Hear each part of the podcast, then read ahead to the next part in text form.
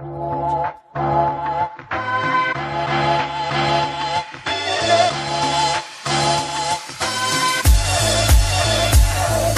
bienvenidas y bienvenidos un día más al podcast de maquillaje profesional, el primer podcast de maquillaje creado para ayudarte a ti y a otros profesionales de la belleza.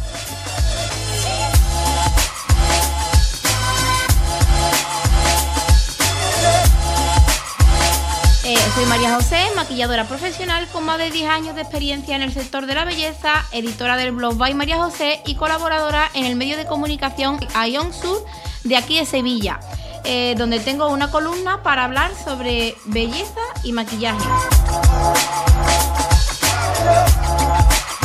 Pretendo ayudarte con este podcast si eres maquilladora, si te gusta el maquillaje o simplemente te gusta mi trabajo.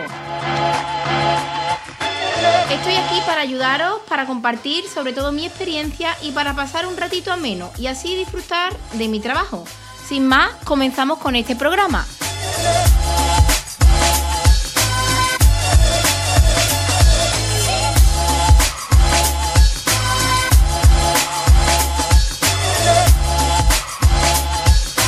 En este programa hoy tengo la, la suerte eh, de tener un invitado, un invitado que ha pasado por aquí ya otras veces. Por aquí eh, tenemos a Marco Antonio. Hola Marco. Hola, muy buenas, ¿qué tal? Eh, Qué tiempo hacía que no pasaba por aquí, ¿eh? eh, bueno Marco, ¿y por qué vienes hoy a este programa? ¿De qué vamos a hablar? ¿De qué vas a hablar? ¿Qué nos vas a contar? Eh, tu sabiduría hoy para nosotras, ¿en qué vas a consistir? Bueno, yo hoy vengo simplemente para charlotear, porque vamos a hacer un programa un poquito más ameno, ¿no? Eh, vamos a comentar una cosita, vamos a hacer una recomendación de un capítulo de Netflix en concreto que estuvimos viendo hace poco, tanto tú como yo, que lo vimos juntitos aquí en el salón. Y bueno, queríamos, nos pareció muy interesante, queríamos comentarlo, queríamos hacer algunas puntualizaciones.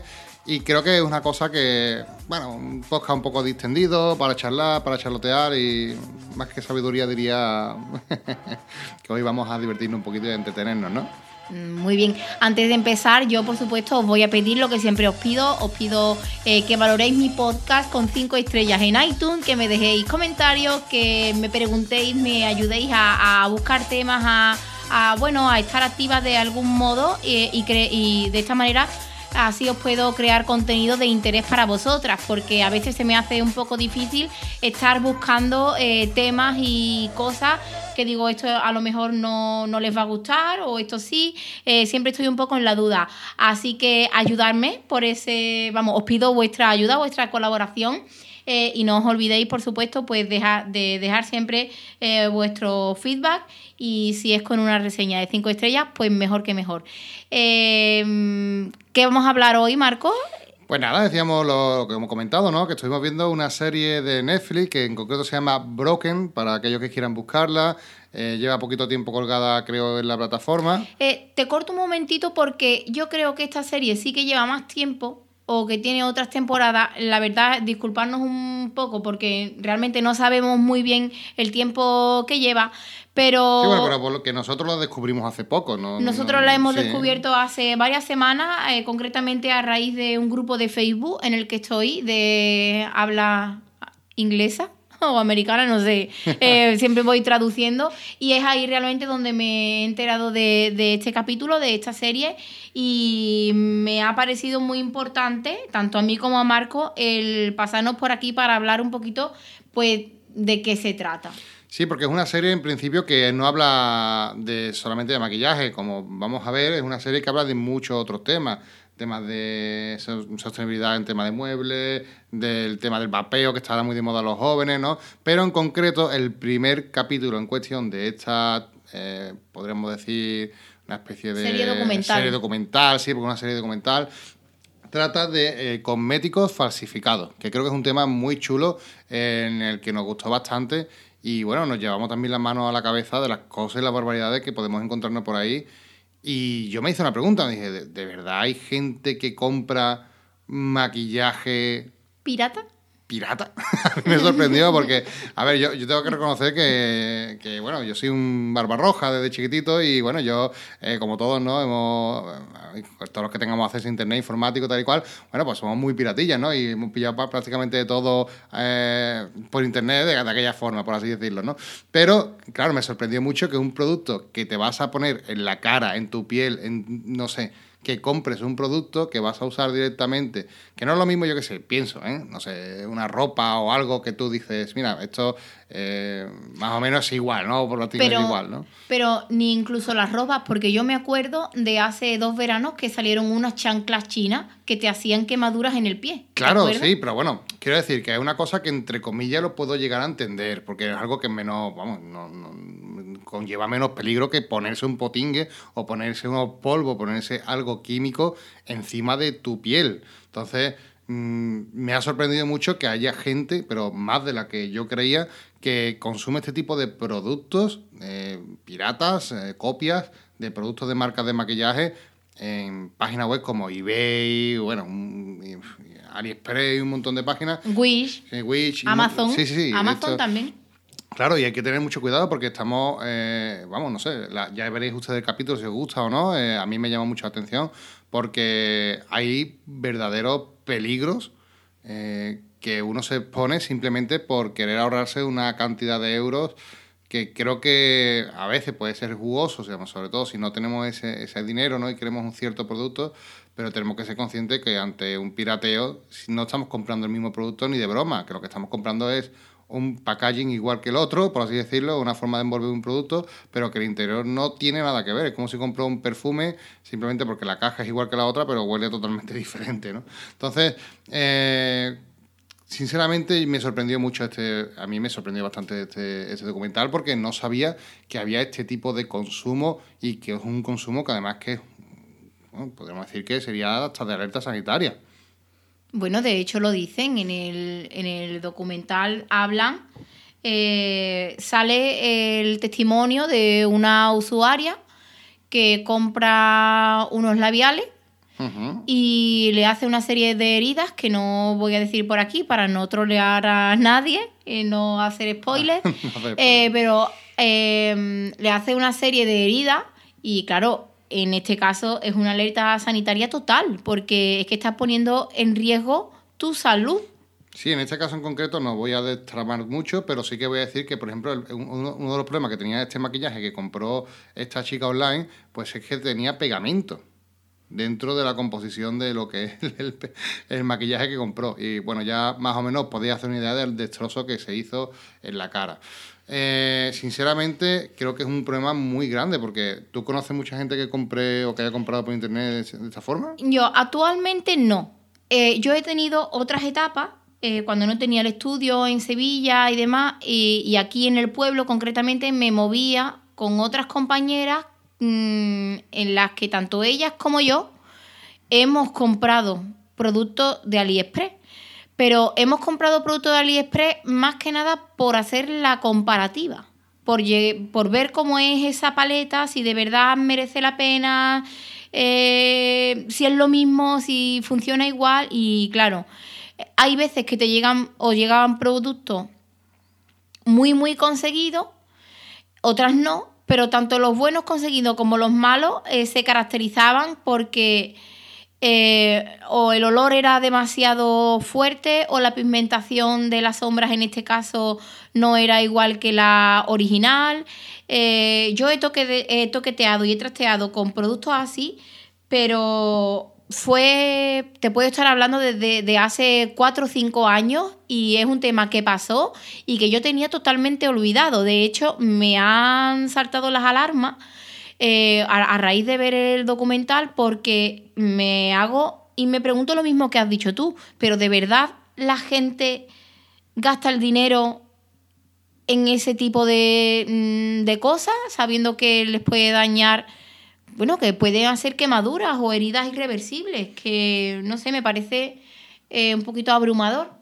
Pues bueno, ya viendo el documental nos dimos cuenta de que sí, que había no, no solo uno ni dos, sino que había mucha industria, es una industria muy potente detrás de ese sector de maquillaje en el que muchas personas consumen este tipo de productos, incluso eh, sabiendo que no están comprando un producto original, ¿no? Con lo que ello conlleva. Y lo que tú decías es muy importante porque no solamente es que estemos comprando un producto de más o menos calidad en páginas como AliExpress o eBay, etcétera. No es solamente eso, sino que Claro, cuando tú compras un producto de este tipo, el principal problema es que no tiene ningún tipo de control eh, sanitario.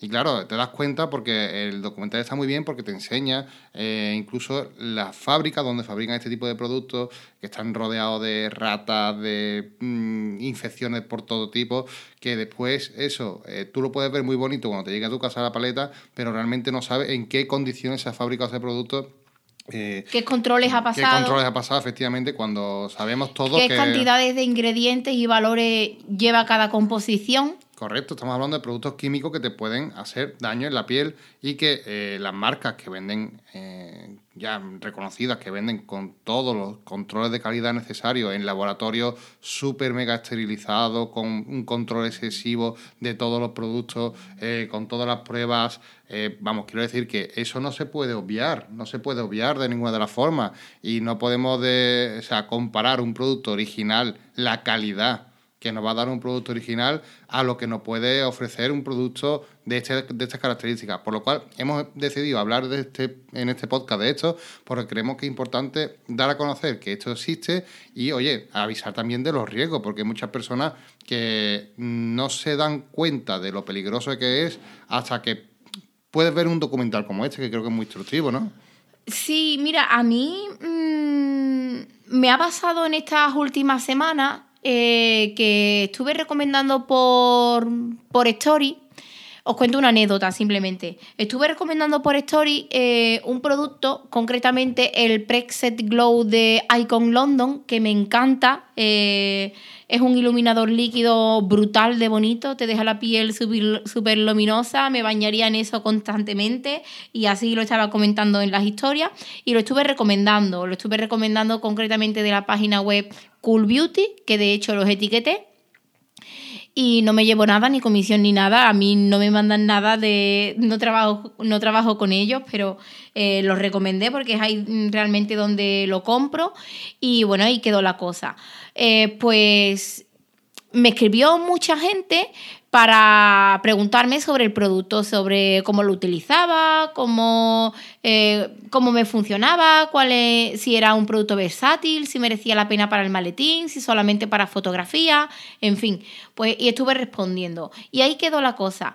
Eh, pero al poco de los siguientes días eh, me vuelve a escribir otra chica y me dice, gracias a ti ya he encontrado el producto, estoy muy contenta, ya lo he pedido, estoy esperando a que me llegue. Finalmente eh, lo he encontrado en Ali. Eh, fueron esas las siglas, Ali. Y yo entendí, digo, AliExpress. entendí, le escribí. muy sorprendida porque ya os digo que yo este tema de falsificaciones y demás la tenía como olvidada, en plan, esto es una realidad que no conocía para mí. Eh, le digo, ¿en AliExpress te refieres? Y me dice la chica que sí. Y digo, dudo mucho de que este producto lo vaya esté en AliExpress. Eh, pero aún así, si puedes, pásame el link para asegurarme de si es lo mismo o no. Y la chica me pasó el link, era de AliExpress, estuve ojeando el producto, mismas características, mismas fotos que en la página web de Cool Beauty, incluso mismas fotos que en la página web de Icon London. Eh, y claro, eh, yo no soy quien para decirle a nadie dónde tiene que comprar, cuánto tiene que gastar y qué prioridades debe de tener a la hora de comprar cosmética. No soy quien. Yo no fui capaz en ese momento de, decirle a la chica, oye, estás comprando una falsificación. Simplemente le dije, bueno, pues ya me contarás cuando te llegue y a ver qué uso le das tú. Y muy bien, la muchachita muy bien y, yo también. Pero me quedé alarmada y automáticamente cogí el link y se lo empecé a pasar a compañeras, en plan, mira lo que he visto, no sé qué, esto está aquí, eh, son 3 euros lo que cuesta. Estaba yo un poco invadida por el, wow, este producto a 3 euros. Pero luego conforme voy mirando reseñas, voy mirando el bote, voy mirando fotos ya de los usuarios, me doy cuenta, digo, esto es eh, una falsificación en toda regla y me da miedo. Y al poco tiempo llegó el documental y solamente he podido reforzar más mi rechazo hacia este tipo de, desembolso. Que yo no sé si esta chica que me escribió lo tiene para ella de manera personal, que todavía lo puedo entender porque cada uno pone en riesgo su salud de la manera que quiere. Pero si lo ha comprado de manera profesional, me parece muy irresponsable porque es que esto puede causar lo que estamos hablando, quemaduras, heridas, eh, y si un cliente te pide explicaciones eh, por estos daños, eh, tú realmente no vas a poder, mm, no sé si me entiendes, Marco, no vas a poder pedir cuentas tampoco a la marca porque evidentemente no se va a ser responsable. De hecho, uno de los problemas, ¿no? Mm, que, que, además tú lo sabes perfectamente, que son ya estos productos que ya vienen testeados, que ya vienen con su control de calidad y muchas veces producen reacciones en la piel. O sea, ya la misma, los mismos productos buenos. Eh, muchas veces hay gente que tiene piel más sensible, que tiene una piel un, poquito más, más delicada que otras personas, y ya estos mismos productos nos pueden producir pequeñas alteraciones en la piel, que, lo, que, ya lo sabe porque lo hemos vivido nosotros, eh, dependiendo del tipo de persona, el tipo de piel las características que tenga. Imagínate un producto sin este tipo de control, ¿no? Entonces, este podcast más que nada es simplemente una advertencia a todas esas personas que, compran este tipo de productos para que sepan y mm, la recomendación es esa, que vean el vídeo, que vean el vídeo, que vean el documental y se informen de, no, es por, no es por meter miedo simplemente y no es para mm, mm, promover que se compren marcas originales de eso, no, no, es concienciar a nadie de eso, No, es, no, es, nada de eso simplemente porque hacemos esta recomendación porque verdaderamente me impactó el vídeo porque yo desconocía que había este tipo de consumo en productos de maquillaje. Yo sabía que esto existe en todo tipo de productos, ropa, botines, calzado, etcétera. Pero en maquillaje, y que la gente lo compre y se lo eche en su cara, a mí me sorprendió bastante. Es que es como si lo hubiesen en la comida. Es, raro, sí, es un poco raro. Entonces, fíjate, fíjate hasta qué punto llega, llega el tema, ¿no? Que, claro, que uno de los mm, análisis ¿no? que hace el vídeo, ¿no? De por qué la gente, o sea, eh, que esto es lo interesante realmente, por qué la gente acaba comprando este tipo de productos en AliExpress, y en este tipo de, cosas. Y muchas veces es que lo que nos mueve es la apariencia. Queremos aparentar que tenemos un producto, queremos aparentar eh, porque sabemos que no es el mismo producto. Pero bueno, queremos hacer o no sé, enseñar de que tenemos esa paleta o ese producto que tan buscado y tan codiciado es en el mundo de los maquilladores y que muchas veces nosotros no nos podemos permitir y no accedemos a este tipo de productos para no sé, simplemente aparentar algo que realmente creo que es peligroso. O sea, ponemos en riesgo muchas cosas por aparentar una cosa socialmente, que creo que mm, creo que es un error, ¿no? y creo que es muy peligroso. Entonces, recomendación, Ve el vídeo, echarle un vistazo. No hemos dicho realmente. A ver, el, el vídeo está en Netflix. El documental se llama Broken y es el primer capítulo que se llama Cosméticos falsificados. Tiene una horita de duración más o menos y ya os decimos nosotros que es muy, muy interesante. Además, no solamente habla de las falsificaciones ni de lo que hay detrás de esas falsificaciones, porque la gente lo compra. También hay cosas muy interesantes como eh, la visita a un laboratorio eh, con todas sus calidades de, mm, de controles y demás, con, todo perfecto. Eh, cómo se desarrolla la creación de un producto, las mezclas, por qué se trabaja con químicos profesionales te enseñan también todo eso, eso me encantó y me, mm, y me motivó mucho a investigar sobre el tema porque, oye, mira, quién sabe. La verdad que si te gusta el maquillaje es un, es un vídeo que te, por un lado te va a sorprender también mucho, como nosotros, pero por otro lado te va a producir mucha curiosidad y creo que vas a profundizar en el conocimiento de la cosmética, que muchas veces eh, el mundo de, de, la cosmética lo dejamos como a un lado, ¿no? Nos conformamos con que nos llegue el producto... Sí, porque nos quedamos con las cosas más material. Efectivamente, que nos llegue el producto final y, y fuera. Cuando eh, la elaboración del producto, el, el tema de cosmetología y todo esto es súper mega interesante y mm, es un mundo que a mí me apasiona y yo no soy maquillador, así que imagínate a alguien Sí. que le llegue a, a gustar este mundo. Creo que va a disfrutar mucho este vídeo y hasta aquí creo que la recomendación que podríamos dar hoy. No, hay otras cosas más, yo te Ah, corto. Eh, hay otras cosas más que también quiero decir sobre el vídeo, que también trata un tema muy interesante, eh, que es el tema de las influencers, de por qué esto causa tanto impacto, por qué la gente realmente tiene la necesidad de querer tener esa paleta, como tú decías antes, eh, pero que viene por los deseos o por la el ansia viva que crean algunas influencers, youtubers o maquilladoras o gente de moda, belleza, eh, porque nosotros las usuarias mm, queremos tener todo. Eh, que esto también que quería hacer un repaso entero de la serie y el tema influencer también lo tocan y también me parece muy interesante. La no, la verdad que sí, que es un apartado muy chulo y bueno, ves cómo el mundo de la influencia ha sido fundamental para el sector de maquillaje, que ha crecido tanto, que tanto se está expandiendo, que tiene un factor mm, ahora mismo de, explotación muy grande y en el que está, como estamos diciendo, eh, siendo un boom. Estamos viviendo, la, como decía el, el- el vídeo, una época dorada dentro del maquillaje. Claro, porque eh, también es una cosa que dicen en el documental, pero es una cosa que llevo pensando ya bastantes meses, eh, hablándolo en las clases y, y demás. Y a ti creo, Marco, que te lo he comentado alguna que otra vez, que la industria del maquillaje, la, industria de las cosméticas, realmente eh, cuando resurgió en- a principios de siglo, eh, no ha tenido competencia. Em, han estado como dos mm, fuentes de poder, eh, Mass Factor y Estee Lauder o Shiseido, eh, alguna eh, eh, empresa muy grande, pero que realmente dentro de la cosmética el que hubiese tres, tres marcas gordas no era una competencia entre ellos, mm, digamos, ¿no? Eh, eh, estaba mono- monopolizado, por así Sí, decirlo. eh, es a raíz de los años 80, 90 y ya entrando en el 2000 cuando eh, hay un boom de nuevas marcas, de nuevos productos, de... es que es abrumador todo lo que hay ahora porque hay... hay marcas, por ejemplo, como Huda o Huda Beauty, como se diga, eh, que lanzan paletas cada semana. Marco cada semana, tal como te digo. Entonces, eh, para el maquillador, para el usuario, para. Es que nunca terminas de, de acabar producto, de hacerte con el producto, de cogerle cariño al producto, porque cuando todavía ni siquiera lo has utilizado, algo nuevo. ya hay algo nuevo.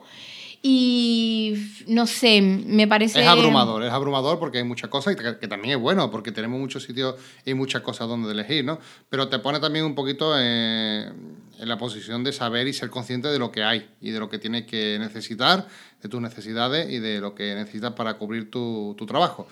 Eh, a- Sí, a- a mí me gusta mucho también, en eso que has comentado, eh, una cosa muy importante, y es que hay un un resurgimiento de marcas de casas chiquititas de maquillaje que están lanzando productos muy chulos, mm, personales, eh, con una marca muy distintiva, productos muy buenos, que mm, de otra forma, en otro tiempo sería imposible. Y que Sí, estamos es verdad. está habiendo un resurgimiento de la cosmética también muy personal, donde hay pequeñas líneas de cosméticos eh, con, por así decirlo, hecho casi a medida, ¿no? Y al gusto del creador. Entonces esto eh, está creando, o sea, esto lo que produce es que tenemos una cantidad de productos en el maquillaje mm, de mucha calidad, muy bueno y también que tenemos un montón de sitios donde elegir. eh, como tú decías, ya no es el típico monopolio de toda la vida, sino que ahora mismo se abre el abanico mucho más a gente que incluso sale una química explicándonos cómo es el proceso de creación de un maquillaje, por si queremos crear nuestra propia línea de maquillaje, ¿no? Y está muy interesante. Yo, lo valoraremos eso. Sí, la verdad que está muy interesante, nos, nos- nos gustó mucho. Y, y es bastante, bastante curioso como eh, a día de hoy el mundo, por así decirlo, de la fabricación de cosméticos se ha abierto prácticamente a casi todo el mundo gracias a bueno, pues a la globalización, a la información y el acceso a, a este tipo de cosas que, que gracias a Dios también el sector de maquillaje pues está evolucionando, la cosmetología, y tenemos unos resultados y unos productos muy chulos, muy bonitos. Sí, yo desde aquí eh, deciros que mm, ya como, como paso final, deciros y, y animaros a que siempre compréis con conciencia.